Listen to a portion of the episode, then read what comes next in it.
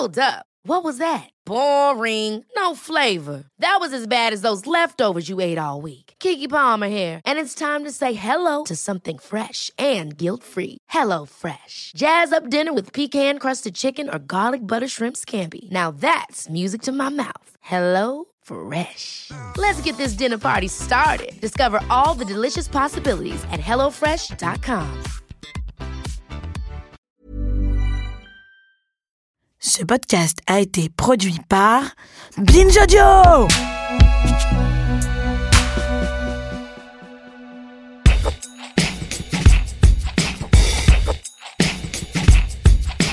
C'est une vraie prouesse parce que jamais un restaurant vegan qui ne sert donc aucun produit d'origine animale n'avait été étoilé. Salut, c'est Thomas Rozek. Le 18 janvier a eu lieu une petite révolution dans notre pays où la fourchette est reine. Pour la première fois, le prestigieux guide Michelin a décerné une étoile à un restaurant vegan français. Il s'agit d'Ona, de la chef Claire Vallée, un projet qui avait dû se monter en partie en crowdfunding vu que les banques classiques n'avaient pas à l'époque souhaité la soutenir. C'est symbolique, ça marque aussi peut-être un changement de perception vis-à-vis de la nourriture végétale et du véganisme encore trop souvent assimilé à un mode de vie radical et marginal à base d'agressions de boucherie entre autres. Plus généralement, on peut aussi y voir un rappel de la lente mais surprise de conscience de la nécessité de changer de modèle, que la viande, encore omniprésente dans nos assiettes, a vocation à céder un peu la place pour notre santé, pour la planète, mais pas que. Aussi parce que de nombreuses voix n'ont de cesse de pointer le sort particulièrement cruel réservé aux animaux des élevages intensifs et les solutions qui existent pour que l'on fasse évoluer collectivement nos habitudes. Ce sera notre épisode du jour. Bienvenue dans Programme B.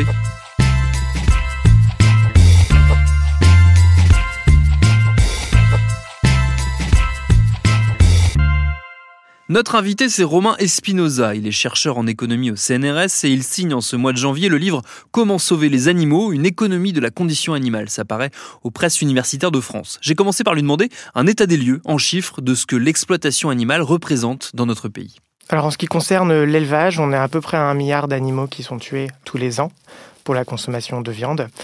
Euh, dans ces catégories-là, on a à peu près 90% qui sont des volailles. Donc la très très grande majorité, c'est les euh, poulets de chair, euh, à peu près 740 millions. ensuite, on a donc effectivement les autres types de volailles comme le, le, canard, comme les poules de réforme, etc. Viennent ensuite donc les porcs, hors volaille, les porcs sont quand même euh, représentent une part euh, importante. Et puis de manière euh, finalement très marginale, on a tout ce qui est bovin, ovin, caprin, équidé.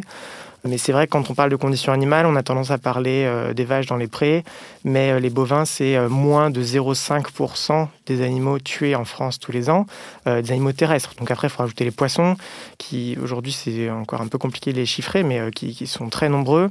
Alors, la grande question, euh, qui, d'ailleurs est au, cœur de la première partie de, votre livre, c'est pourquoi est-ce qu'il faut euh, arrêter euh, d'exploiter et donc de tuer et donc potentiellement de manger des animaux? Alors oui, donc le, livre, l'idée était on va, un, s'intéresser au bien-être des animaux pour eux-mêmes. D'habitude, c'est vrai que je suis plutôt habitué à parler d'impact sur la santé ou d'impact sur l'environnement, mais là, je voulais prendre le temps pour réfléchir au bien-être des animaux pour eux-mêmes et proposer quelque chose de plus loin que juste pourquoi est-ce qu'on devrait arrêter, parce que je pense qu'il y a des personnes euh, bien plus brillantes que moi qui ont déjà analysé ça, et, peut-être ma contribution, c'était plutôt sur le, comment y arriver. Mais c'est vrai que pour les économistes, c'est pas pas clair, c'est pas évident euh, a priori. Et donc je reviens sur la question sur pourquoi est-ce qu'en économie on devrait s'intéresser aux animaux et pourquoi est-ce qu'on devrait euh, s'intéresser à leur bien-être. Donc en fait, ce que beaucoup d'économistes ignorent, c'est que c'est vraiment dans la tradition utilitariste dans laquelle nous on s'inscrit en tant qu'économistes, les premiers euh, utilitaristes parlaient euh, déjà euh, d'intégrer le bien-être des animaux.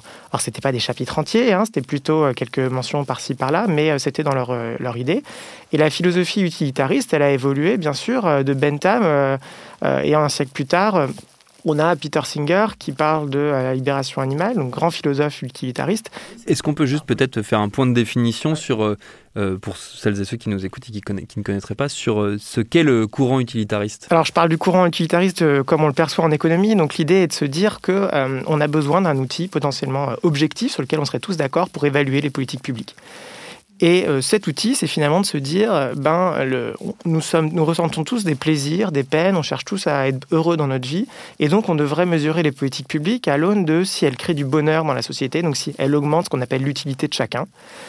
Donc voilà, l'idée c'est de repartir, de centrer sur l'individu, l'utilité d'un individu, sur le fait que ce soit un individu sensible, qu'il ait des plaisirs et des peines. Euh, et a priori, on peut tous être universels là-dedans. Euh, mais du coup, comme dit Bentham, bah, en fait, les animaux aussi, c'est des êtres sensibles. Et donc, si on parle là-dessus, on devrait aussi potentiellement inclure les animaux. Donc, c'est aujourd'hui la, question à laquelle est confrontée l'économie, qui avant regardait juste l'utilité des êtres humains donc se pose la question de comment intégrer les animaux. Donc il y a deux voies, soit de manière directe, on dit les animaux sont sensibles, on les compte euh, comme tout le monde, ou bien des voies intermédiaires qui disent bon bah au moins il y a des êtres humains qui sont sensibles à ce que vivent les animaux, donc par effet indirect, euh, il faut prendre en compte ces animaux parce que j'ai des autres humains qui s'en soucient. Et comment on le fait alors? Alors ça, c'est... Ça, c'est le gros morceau, la grosse question. C'est la grande question. D'un point de vue économique, en théorie, c'est compliqué, on y travaille. Euh, ce qui est, en fait, ce qui est compliqué, on arrive assez bien en économie à comparer l'utilité de deux personnes parce que, euh, si vous voulez, à un moment, on peut tous s'accorder sur euh, de l'argent. C'est-à-dire, euh, vous avez un accident, je dois vous indemniser, je peux vous donner une somme d'argent.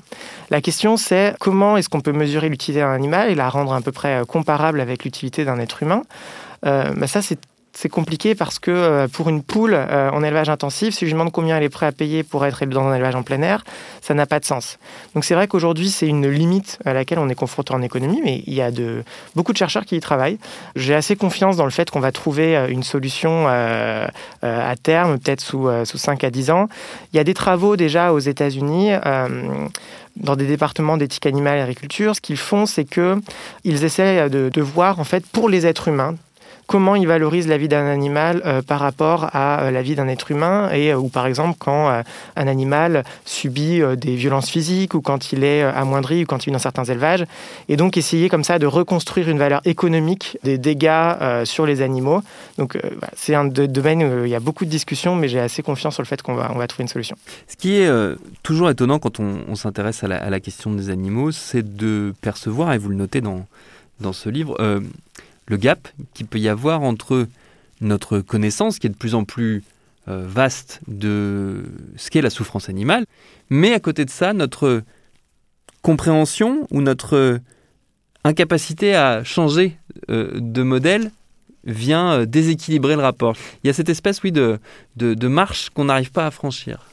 Alors tout à fait, c'est vrai que euh, c'est ce que j'appelle dans le livre euh, le paradoxe de l'exploitation animale, c'est-à-dire qu'on est très sensible aux, animaux, à ce qu'ils vivent collectivement, et pourtant collectivement on a ben, 95% des porcs en élevage intensif, 80% des poules en élevage intensif. Voilà, ou, bien on aime les animaux sauvages, mais on va dans les cirques euh, où ils sont dressés, etc., ils vivent dans des conditions difficiles. La question centrale hein, de ce livre, c'est comment on peut expliquer cette différence? D'un point de vue euh, historique, euh, c'est vrai que euh, les mouvements animalistes sont beaucoup concentrés sur la question de la dissonance cognitive. Donc, pour résumer très simplement, c'est vous voulez continuer à manger de la viande, donc ce que vous faites, c'est que vous allez rejeter l'information ou minimiser l'information que vous recevez, qui vous dirait qu'il faut pas trop, enfin, faudrait au moins diminuer fortement. Donc ça, c'est une théorie qui est très influente. En psychologie, elle a été beaucoup utilisée ces dix dernières années. Vraiment, il y a eu un boom de la littérature là-dessus. En économie aussi, on commence à y arriver. Mais je me suis dit ici, j'ai voulu explorer d'autres pistes. Euh, voilà, avec des, certaines pistes plus simples, mais peut-être que les gens sont en fait ignorants de ce qui se passe, tout simplement, et peut-être revenir un peu à des explications simples et à des explications un peu plus compliquées comme les phénomènes sociaux, c'est-à-dire que euh, consommer euh, la nourriture, c'est aussi une identité sociale. On le mange en famille, on mange avec des amis, c'est des habitudes, etc. Ou bien je discute aussi des biais un peu plus psychologiques qui seraient, par exemple, un exemple important, c'est celui de la licence morale qui me paraît important. C'est cette idée que d'un côté, on a son animal de compagnie, on en prend soin, ce qui nous donne une vision de nous-mêmes d'un défenseur des animaux. Du coup, de l'autre côté, on s'autorise de, de, de manger de la viande avec la conscience tranquille.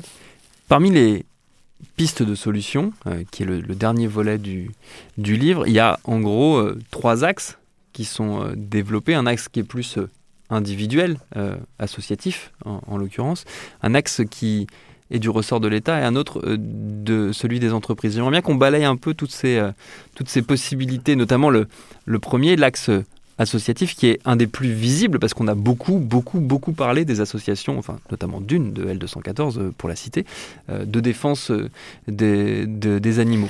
Alors oui, c'est vrai que dans le livre, je parle pas trop des solutions individuelles stricto sensu, à savoir vous, votre décision individuelle de, diminuer votre consommation de viande, parce que j'avais envie de, de discuter tout ce qui était collectif, action collective. Donc, comme vous le dites, il y a des actions collectives d'initiatives privées, comme les associations, qui, à mon sens, ont eu un rôle majeur parce qu'en fait, les vidéos tournées justement derrière les murs des abattoirs ou des élevages euh, ont permis de soulever beaucoup de freins euh, que j'identifie. Même pour les, les, personnes qui sont euh, ignorantes, tout simplement, ça a apporté beaucoup d'informations.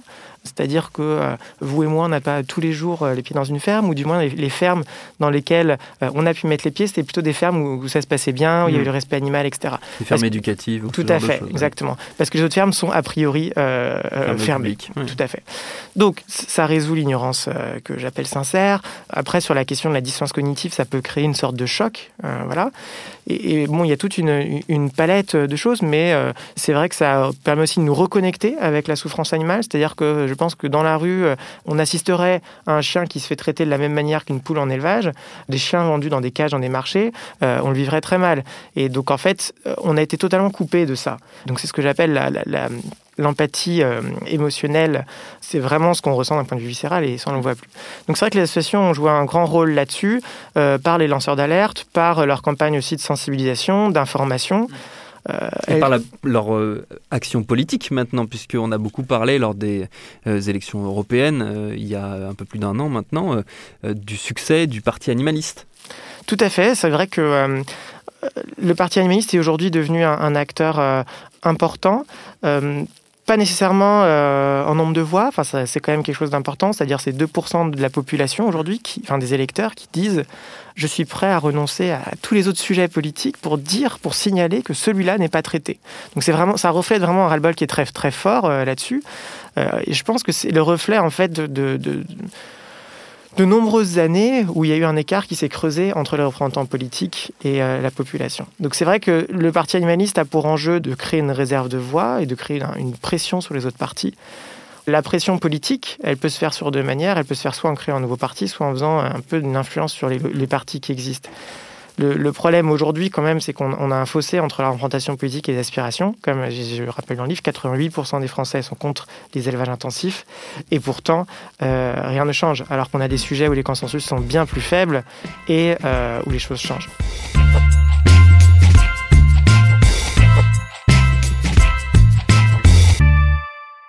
Et rien ne change aussi parce que les, filières animales et euh, agricoles sont assez puissantes et ont des relais d'influence auprès directement des, parlementaires. Ça a été euh, noté pas mal de fois. Euh, qu'est-ce que l'État du coup, peut faire pour faire bouger les choses C'est une des parties à euh, laquelle vous vous intéressez. Tout à fait. Alors, euh, c'est vrai que sur l'État, je dis c'est compliqué parce que euh, l'État a un rôle important à jouer, donc je, le discute, mais je dis qu'aujourd'hui, il n'est pas prêt à, jouer ce rôle. Mais alors, potentiellement, l'État a un rôle central sur, par exemple, l'information.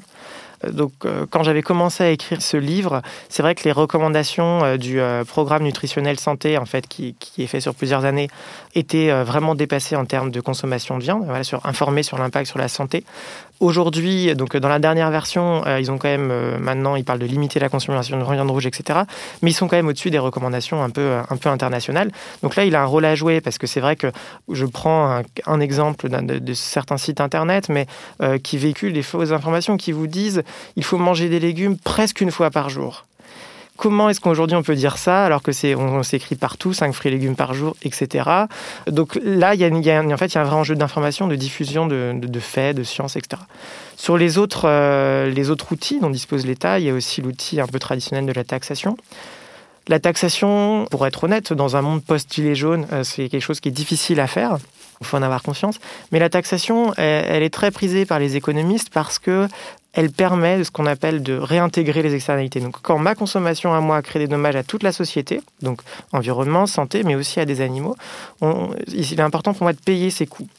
Et euh, ce qu'on pourrait très bien imaginer, c'est une taxation euh, sur la viande ou en fonction du niveau de bien-être animal. Donc, je prends l'exemple des œufs. Euh, on pourrait taxer les œufs de élevées en cage, etc.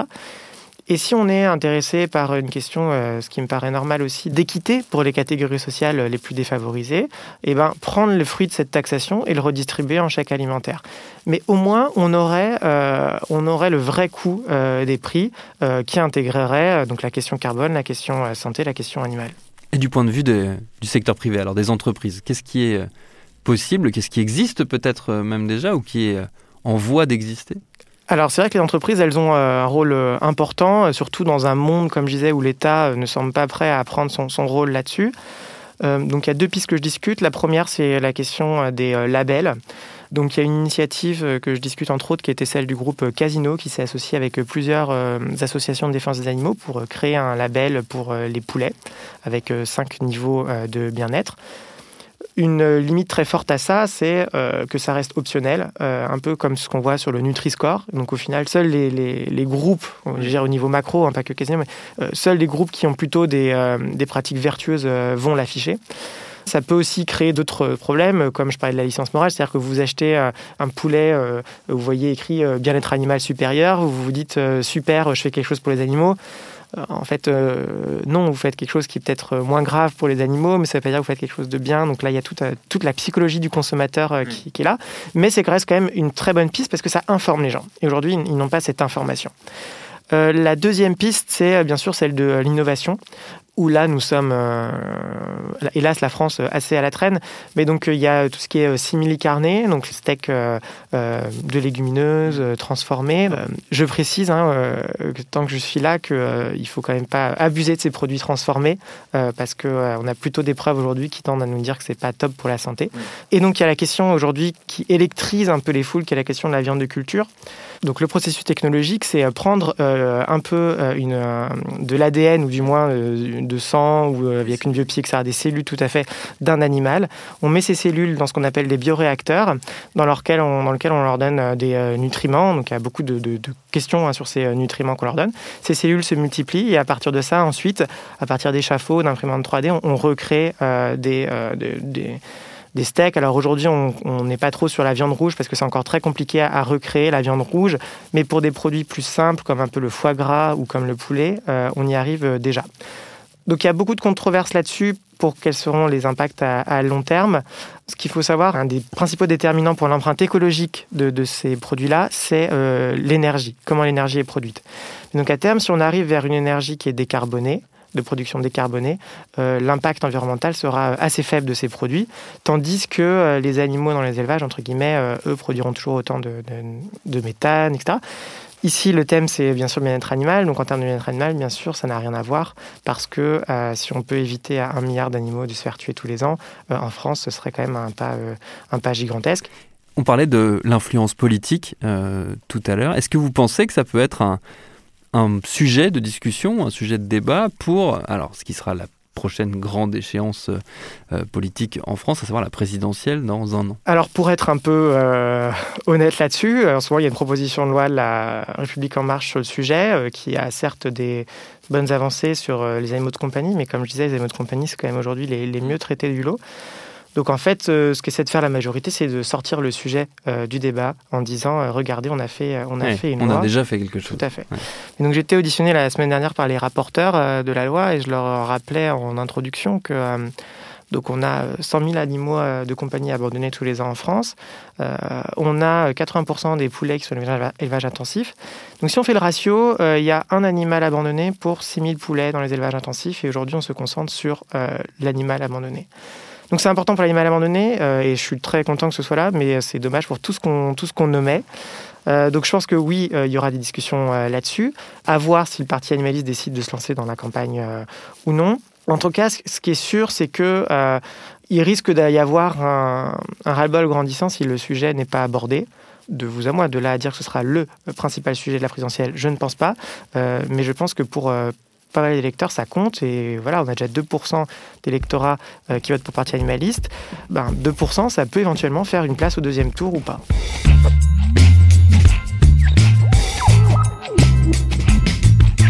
Et le livre de notre invité, je le redis, il s'appelle Comment sauver les animaux, une économie de la condition animale. Ça sort le 27 janvier chez PUF. Merci à Romain Espinoza pour ses réponses. Programme B, c'est un podcast de Binge Audio préparé par Lauren Bess, réalisé par Mathieu Thévenon.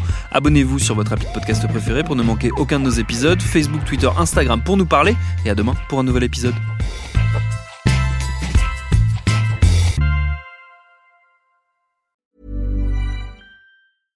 Ever catch yourself eating the same flavorless dinner three days in a row? Dreaming of something better? Well, HelloFresh is your guilt-free dream come true, baby. It's me, Kiki Palmer. Let's wake up those taste buds with hot, juicy pecan crusted chicken or garlic butter shrimp scampi. Mm. Hello Fresh. Stop dreaming of all the delicious possibilities and dig in at HelloFresh.com. Let's get this dinner party started.